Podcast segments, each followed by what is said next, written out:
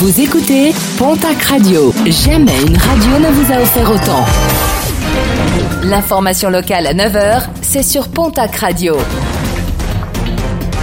Bonjour Jean-Marc Courage Sénac. Très belle matinée. Macabre découverte hier en début d'après-midi sur la plage de Vielle-Saint-Giron dans les Landes.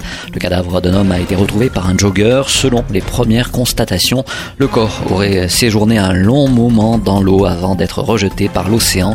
La victime n'a pas encore été identifiée. Une autopsie sera prochainement réalisée.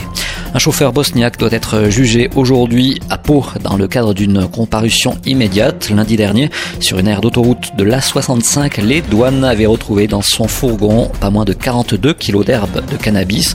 Le ressortissant bosniaque affirme de son côté ne pas connaître la provenance de cette drogue. Les assises des mineurs des Pyrénées-Atlantiques se penchent ce lundi sur une agression commise à Puyot en 2017. Aujourd'hui âgé de 20 ans, un jeune homme doit répondre d'une agression commise sur un terrain de pétanque. Ce dernier, âgé de 16 ans à l'époque des faits, avait agressé un homme à l'aide de l'une de ses boules de pétanque, une victime qui depuis a perdu l'usage d'un œil. Le verdict est attendu demain dans la soirée.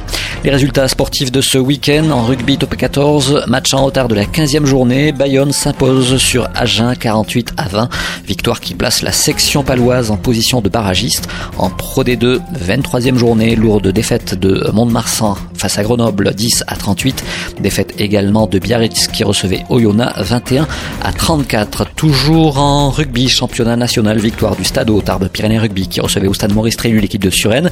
Score final 25 à 19, défaite de Dax à Massy 31 à 17. En basket Jeep Elite, défaite de l'élan Béarnais face à Orléans 72 à 101. En national masculine 1, Dax Gamard revient des Sables Vendée avec une défaite 69 à 62.